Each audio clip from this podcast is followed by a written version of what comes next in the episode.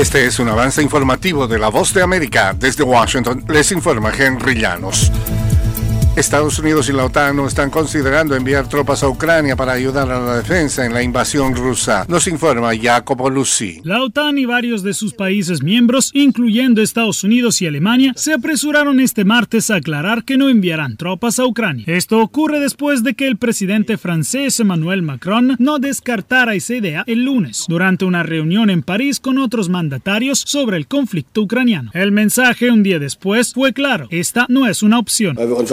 Debemos concentrarnos en lo más importante, aumentar nuestras capacidades de producción para la defensa aérea y el reabastecimiento de municiones de artillería. Jacopo Luzzi, Voz de América. El presidente Joe Biden y el exmandatario Donald Trump se impusieron en las primarias presidenciales de sus respectivos partidos en Michigan, dando un paso más hacia lo que parece una inminente revancha entre ambos. Biden derrotó al congresista por Minnesota Dean Phillips, el único rival de importancia que le queda en las primarias demócratas, pero los demócratas también se seguían de cerca los resultados del voto no comprometido, ya que Michigan se ha convertido en el epicentro de los miembros no satisfechos de la coalición de Biden que lo llevaron a ganar el Estado y la presidencia en 2020. Inflación, recesión, tasas de interés, empleo, desempleo, oferta y demanda. De lunes a viernes, La Voz de América les ofrece un completo panorama de estos y otros temas que impactan sus finanzas en la nota económica.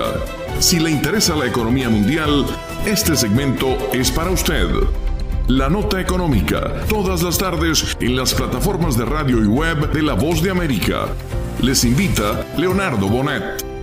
La vulnerabilidad de la población migrante venezolana que intenta ingresar a Estados Unidos a través de la frontera sur es cada vez mayor. Desde Caracas nos informa Carolina Alcalde. Los migrantes y solicitantes de protección internacional, tanto venezolanos como de otras nacionalidades que son deportados desde Estados Unidos a México, enfrentan una situación de vulnerabilidad y riesgo para sus derechos humanos, sostiene Stephanie Brewer, directora para México de la organización líder en investigación e incidencia que promueve derechos fundamentales WOLA. Muchas veces esas personas si están buscando asilo, si están huyendo de una situación de persecución y de violaciones de sus derechos humanos, van a seguir en México tratando de ingresar a Estados Unidos. Carolina Alcalde, Voz de América, Caracas. El funeral por el líder opositor ruso Alexei Navalny, quien falleció a principios de mes en una remota colonia penal en el Ártico, tendrá lugar el viernes en Moscú, luego de que varios lugares se negaron a celebrar el acto. El funeral se oficiará en una iglesia del distrito de Marino el viernes por la tarde. El entierro será en en un cementerio cercano. Navalny falleció a mediados de febrero en uno de los centros penitenciarios más duros de Rusia. Este fue un avance informativo de La Voz de América.